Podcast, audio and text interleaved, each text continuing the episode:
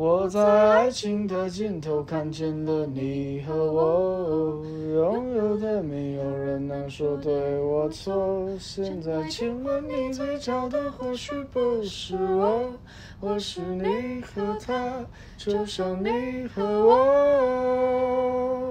Hello，大家好，我们是老王乐队。您现在收听的是华冈广播电台 FM 八八点五。Hello，大家好。欢迎收听《爱情面面观》，我是主持人贝贝，我是主持人虎虎。我们的节目主要在跟大家分享学生的爱情观以及恋爱中会面临的各种大小事，并提出看法与讨论，让大家在收听节目的同时，也可以跟着节目的脚步，一同思考与反思自己在感情中遇到的问题。我们的节目可以在 First Story。Spotify、Apple Podcast、Google Podcast、Pocket Cast、Sound On Player，还有 KKBox 等平台上收听，搜寻华冈电台就可以听到我们的节目喽。那我们这次的主题是分享和异性相识的过程与经验。哎，虎虎，常常看到你身边有很多朋友，哎，你都怎么认识他们的啊？我身边的朋友大多都是在学校认识的，像是可能社团啊、系上啊，或者是跟朋友出去玩而认识的新朋友。原来是这样，那你有因此认识异性朋友吗？还是有啦，只是真的不多，因为我的科系跟社团都是女生比较多。所以我的交友圈大部分都是以女生为主，但是我有听说几个方法可以认识到异性。啊，真的吗？那你快点跟听众分享吧，我也好想知道。如果是在学校的话，我觉得参加社团很容易认识到不同科系的人，同时又可以找到跟自己志同道合的朋友。像我也有看过社团里面的人认识后，渐渐被对方所吸引，而在一起到现在。有时候看到他们放闪，都会觉得眼睛很痛，感觉到他们周围充满了粉红泡泡。哇，好羡慕哦！之前都一直觉得在戏上会比较容易认识到异性，没想到也有不少人是因为社团认识而在一起的。对啊。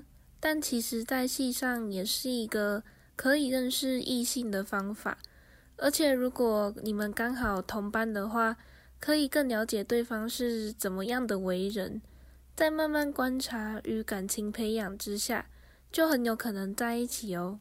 哦，对，我也有听说过，有人是在通识课或是说外系的课中认识到不同系的人。在慢慢的相处下，也开始对彼此感兴趣，最后变成情侣的。哇，那看来在校内其实也有蛮多种方法可以认识到异性，但是我觉得不要为了急着想脱单而去乱认识或乱搭讪别人，这样可能会让他人对你的第一印象不好，也会造成别人的困扰。真的。为了赶快脱单而随便去认识别人的这种行为真的很不优，也不要随便乱撒网钓别人。安娜虎虎，你比较相信一见钟情还是日久生情啊？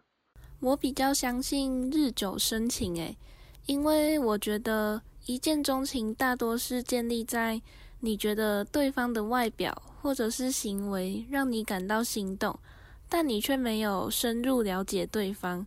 感觉只是喜欢他的外在而已，在这种感情的基础之下，如果在一起的话，我认为是不会太长久，因为你不知道对方是个什么样的人。但是日久生情却是建立在彼此有深入的了解跟相处之下，才发展成情侣关系的，不会因为对方的表面而在一起，这样才有真正喜欢对方的感觉。感情也会比较稳定。那贝贝你呢？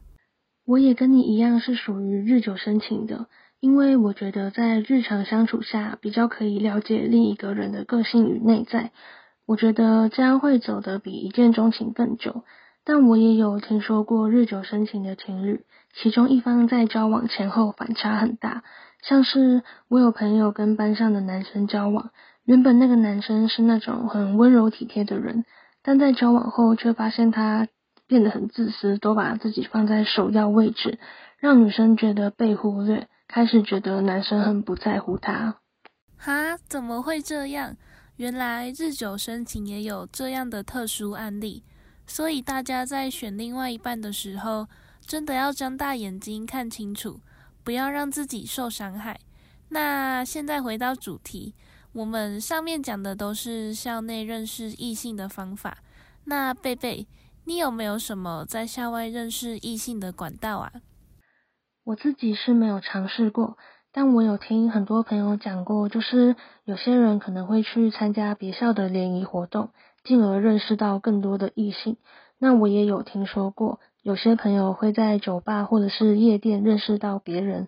但我觉得，在那个场合认识到的人，如果真的要进一步交往的话，真的要慎重考虑，因为你不知道对方是不是真的喜欢你，还是只是因为新鲜感，然后就跟你在一起。那感觉校外认识异性其实也算蛮有风险的诶，但是我觉得不管怎样，大家都还是要睁大眼睛，好好保护自己。那我也有朋友是从 Dcard 或者是交友软体认识到异性的，像是 Dcard 有午夜抽卡，可以在半夜十二点的时候跟一个人进行配对，也可能会配对到其他学校的人。还可以看得到对方的照片啊、兴趣或者是细节等等。如果你对对方有兴趣的话，你就可以寄那个交友邀请给对方了。那如果很幸运的对方又接受了你的邀请，那你们好像就可以聊天了。像我的朋友也是抽卡发现对方的兴趣爱好跟自己很像，在进一步的认识后就在一起的。也太酷了吧！感觉这样不是只有单看他的外表而已，还可以了解到他的兴趣爱好等等的。那还有就是交友软体，但我觉得交友软体比较像是看外表来认识对方，而且又是在网络上，所以就会有一种网友的感觉。说不定对方在骗你，但其实你也不知道，毕竟你不知道他的真实身份是什么。虽然说还是会有人网恋走得很远。但我觉得网恋的风险还是太大了，尤其现在很多人都用交友软体来诈骗啊，或者是做一些比较不好的事情，所以这个我个人比较不推荐。但我还是有听说过有人在交友软体认识异性，后来真的在一起的经验。可能认真滑还是会遇到你喜欢的，或者是那种认真对待感情的人。但是我这边还是分享一个网恋诈骗的经验，像是我有看过一些男生在网络上认识可能照片看起来很漂亮的女生，那因为想要追求对方，但女生却以创业为由，要求他汇款庞大的金额。男生听到后急忙跑去超商准备汇钱，幸好最后店员有发现异状，并报警请警察帮忙。男生才惊觉受骗，差点连钱都要飞走了，真的好可怕哦！对了，我还想到，就是如果有网友约你出来见面的话，尽量不要单独赴约，你一定要跟身边的人讲，或者是在人多的地方见面，这样才可以避免发生不必要的危险。像是之前就有看到新闻报道说，国中的女生跟网友见面，结果好像遭到诱拐。就是他在跟一个二十二岁的男网友见面以后，他就被载走了。然后他的家人因为找不到他，就去报警。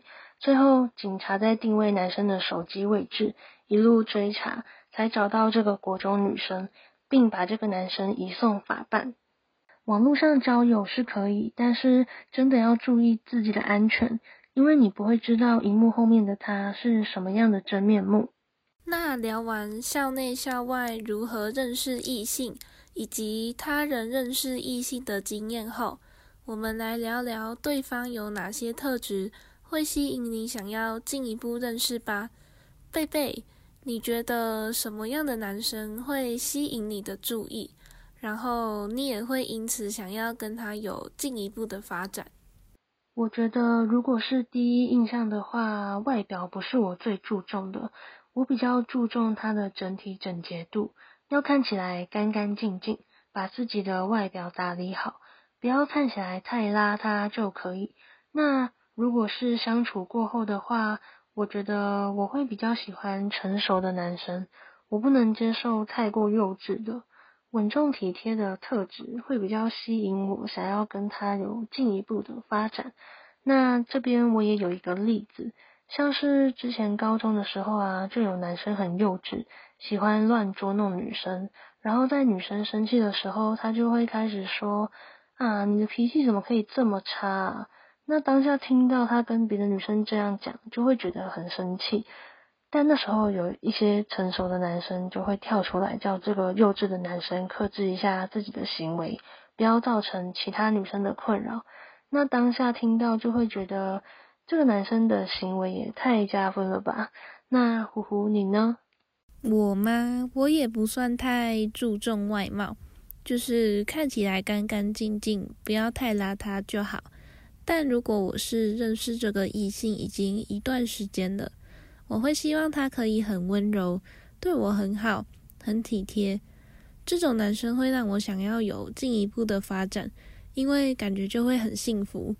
这边可以跟大家分享，我跟我某一任男朋友还没有在一起之前，他真的超级无敌体贴跟温柔。因为我生理期来的时候肚子都会很痛，那个时候刚好晚自习，他还偷偷帮我订了热的牛奶。还是巧克力口味的那一种。那时候看到他偷偷订，真的哭笑不得。因为我记得，通常生理痛都会喝红豆汤，或者是喝热水，或是红糖水之类的，没有听说过喝热牛奶会比较好。我不知道他是不是觉得女生生理期来肚子痛的话，只要喝热的东西就会好。但是他竟然记得我喜欢巧克力口味的东西，当下真的有被感动到。有一种哦天啊，他竟能记得我喜欢什么。结果我一喝下去，那个牛奶真的超级难喝。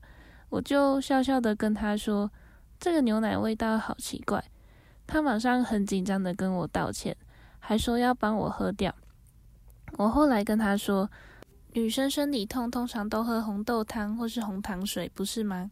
结果他隔天竟然煮了红豆汤带来学校给我喝。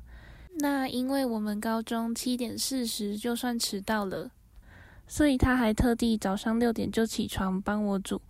我当下真的觉得这个男生也太暖了吧！我们甚至还没在一起，所以各位男生们要学起来。他也太贴心了吧！还没在一起前就这样啊！突然想到，之前在跟一群女生朋友聊天的时候啊，他们蛮多人都会被。温柔啊，成熟啊，幽默，有仪式感特质的男生吸引，所以各位男性听众们知道要怎么追女生了吧？那我也有男生朋友列出他想要跟什么样的女生进一步发展，或是有更深入的认识，像是可爱、乖巧、活泼、外向特质的女生。但我发现也有一些男生喜欢成熟的大姐姐。可能想要体验一下小鸟依人的感觉吧。那虎虎，你身边的异性朋友对你的第一印象是什么啊？或是有没有觉得你的哪些特质吸引到他们想要认识你？有异性朋友觉得我一开始很安静，但认识了之后才觉得蛮吵又蛮笨的。之前是有男生说过我会激起他的保护欲，再加上我有一种反差。就是做事的时候很专注，但是私底下就有点笨笨的这样。虽然我自己是没有注意到，但是男生可能很喜欢吧。那你呢，贝贝？我想想哦，嗯，之前跟男生聊天的时候，有几个男生对我的第一印象是觉得我看起来很有气质跟文静，然后带有一种距离感。殊不知他们在认识我之后，发现我其实蛮吵的，那也有男生觉得我长得小小只的，有些行为很可爱之类的，但是我自己是感觉不出来，但可能有些男生就是喜欢这样。那感觉大部分男生真的都喜欢可爱类型的女生诶。那贝贝，我问你哦，男生有什么特质是你比较不喜欢或反感的？我吗？我蛮不喜欢脾气很冲的男生，因为我觉得很多事情明明就可以好好讲，为什么要发脾气？因为我觉得发脾气并不能解决问题，它只会让这段关系变得越来越糟糕。像是我曾经就有看过情侣在路上大吵，无意间看了一眼，就发现男生对着那个女生破口大骂，也不管周围还有其他路人。然后女生看起来就有点尴尬跟不耐烦。嗯，虽然我不清楚他们具体在吵什么，但这样看下来就会对这个男生的行为感到很反感。我也很不喜欢那种不会看场合说话的男生，因为我觉得如果你不会看别人的脸色，那就很容易会得罪到别人。然后那种没有上进心的也真的不行。我会想要我们一起共同进步，而不是一起颓废跟堕落。那虎虎呢？什么样的男生特质会让你觉得不喜欢？我不喜欢光说不做的异性，因为我觉得不管是朋友还是情侣关系，一起增长、一起进步真的很重要。然后我也很讨厌有小情绪的男生。就是不太理性，然后很情绪化的那一种。我觉得跟这种人相处真的会很累，有时候还要一直顾虑到他的想法，不然他可能又会不开心，这样真的很烦。还有那种很自大的男生，可能觉得哦，女生就是要怎样啊，就是要怎样的，性别刻板印象很严重，然后觉得自己很伟大，很辛苦。跟这种人在一起也会很累。那我自己是有亲身体验过。我跟我某一任男朋友在一起的时候，他在交往前跟刚开始交往的热恋期都对我很好，很体贴。一直到后来他开始颓废，都不去打工或上课，整天在家里躺。我那时候还好声好气的劝他，没想到他竟然还凶我。觉得我管太多，甚至还说出一些很伤人的话。我可以感受到他完全没有上进心，当时心是真的很累。所以说，大家选另外一半的时候，真的要睁开眼。哇，真的太扯了！幸好你已经脱离他了。那我们也归类出男生不喜欢的女生特质，像是拜金、公主病、没有时间观念。满嘴脏话，这些在男生的眼里都是非常扣分的行为哦。那有女生，当然也有男生啦。我们也同整了一些女生不喜欢的男生特质，像是不懂得察言观色、爱争辩、不肯退让、没有礼貌、自私小气。那对我来说，我也觉得这是身为女生的我比较不能接受的男生特质。每个人都有对异性喜欢或不喜欢的特质，所以在刚认识或是想进一步发展的时候，真的都要好好思考彼此到底适不适合，避免产生不必要的麻烦。真的，真的。那上面我们聊过了怎么认识异性。我最近看新闻跟社群平台啊，都看到很多人在讨论说，西门跟中山的捷运站外面有很多女生都会被搭讪、要 IG 什么的。你有听说过这件事吗？虎虎？有有有，我有看到。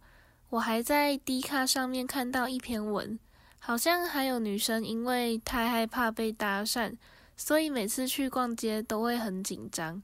那贝贝。我看你们常去西门跟中山逛街的，你有什么被搭讪的经验吗？有诶，我之前跟朋友去中山的时候，在短短不到五分钟就被搭讪了两次。那时候我们本来站在捷运站的出口，在查我们要去的地方要怎么走，结果面前就突然有一个男生朝我们走过来，然后要跟我们要 IG。那当时我们就以我们不方便给的理由就跑走了，然后站去比较旁边的地方继续查地址。结果就在这个时候，又有一个男生朝我们走过来，然后说我们看起来很有气质，想要认识我们，然后加我们的 IG。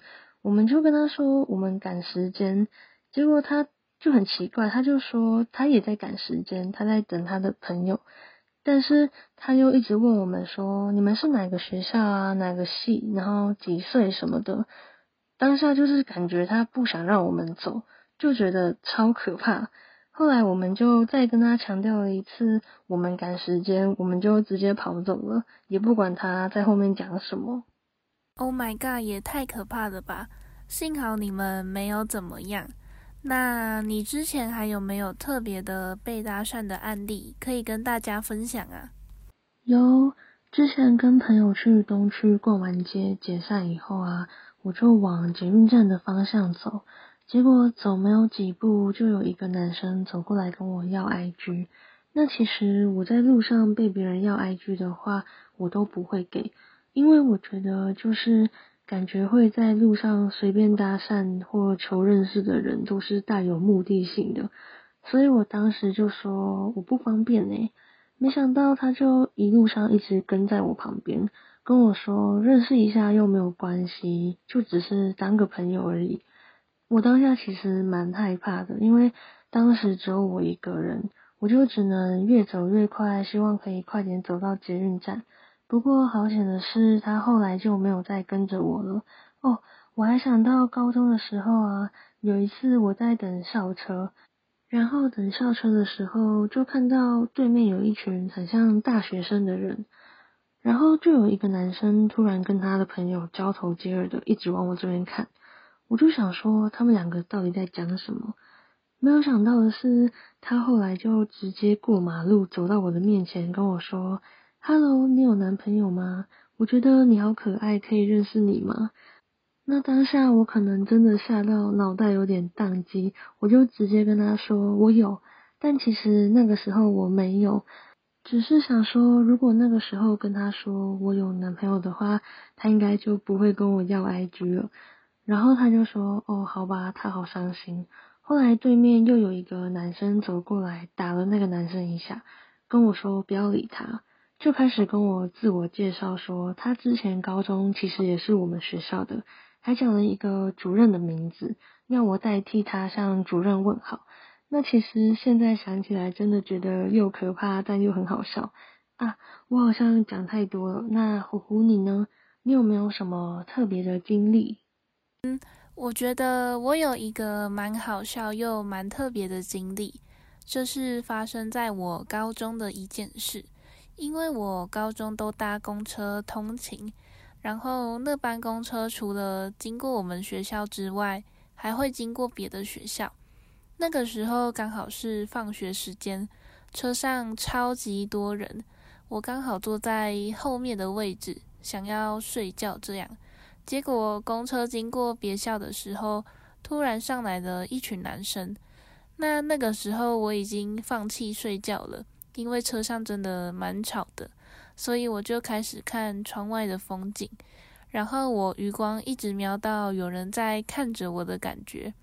后来想要确定我的感觉到底是不是正确的，所以我就把头转过去看着他们。我发现他们是真的在看我，但我没有想太多，所以后来就继续看窗外这样。结果我的 IG 就突然收到通知。显示说谁谁谁已开始追踪你，而且还一次好几个。再过几分钟后，突然跳出来一个陌生讯息说：“Hello，我是跟你搭同一班公车的人。”我当下真的吓坏，一直在想传这则讯息的到底是不是他们那一群的。那我下公车之后，我就出于我的好奇心，想要确定到底是不是他们那一群。也想知道他们到底是怎么找到我的 IG，所以我就问他说：“你是刚刚站在前面的那些人吗？”他就回我：“对啊。”然后我就继续问他们是怎么找到我的 IG 的，他们就说：“因为我的制服有写名字，他们就去查我的名字，然后就找到我的 IG 了。”我当下听到整个傻眼，但是虽然他们很多人一起来追我的 IG。可是真正密我的就只有那一个，不知道是不是派代表。好酷哦！竟然会因为高中制服上面秀名字，然后就被肉搜到 IG。那后来还有发生什么事吗？哦，我觉得他还蛮温暖的，但又有点恐怖，因为那个时候我生日，他竟然还在十二点的时候抢头香，然后跟我说生日快乐，然后还叫我考学测什么的不要太紧张，就是会觉得有被温暖到。他竟然记得我的生日，后来因为被这些举动暖到，所以后来就是也算一直有在聊天当朋友这样。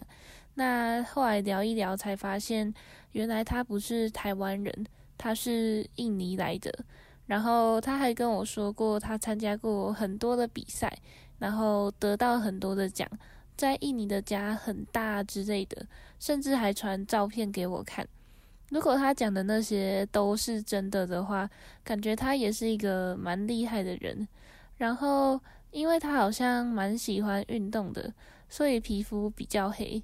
然后我朋友知道这件事之后，一直开玩笑说什么：“哦，你们一黑一白，以后如果生小孩会生出斑马，真的超烦。”斑马也太好笑了吧！真的，但是我觉得他很恐怖的点就是，他会刻意放学的时候跟我搭同一班公车回家，然后还会问我上车了没，你是不是都在哪里下车什么的。我每次都蛮害怕他在公车上会故意坐在我旁边，所以他每次都说他上公车，然后问我是不是跟他搭同一班的时候，我都不敢回他。然后有时候还会假装说：“哦，我今天没有搭公车。”哇，他这样感觉有点可怕诶。我也觉得有一点，虽然他真的好像蛮暖的这样，但是我还是会有点害怕，所以慢慢的我也没有再回他讯息了。但我们一直到现在还是算有联络，就是有互追 IG，然后也会互相说生日快乐。然后我最近发现他好像变成一个蛮有名的健身教练，我觉得这样还蛮棒的，也算替他开心。哇，那感觉他最近生活应该也过得不错。真的，突然想到我还有几次也是因为高中制服有秀名字，然后被搭讪的经验。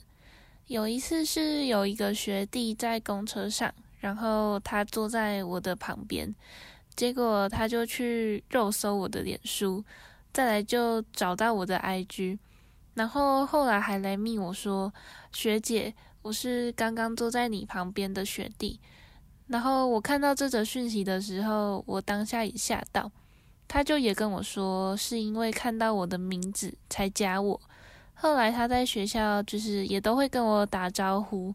然后他可能蛮害羞的吧，所以他在网络上的话都很多，但是实际上就还好。那我也算是因此在学校多了一个朋友。还有一次是我去吃回转寿司，然后我吃完回家之后，突然有一个讯息传给我，上面写着：“Hello，你刚刚有去吃回转寿司对吗？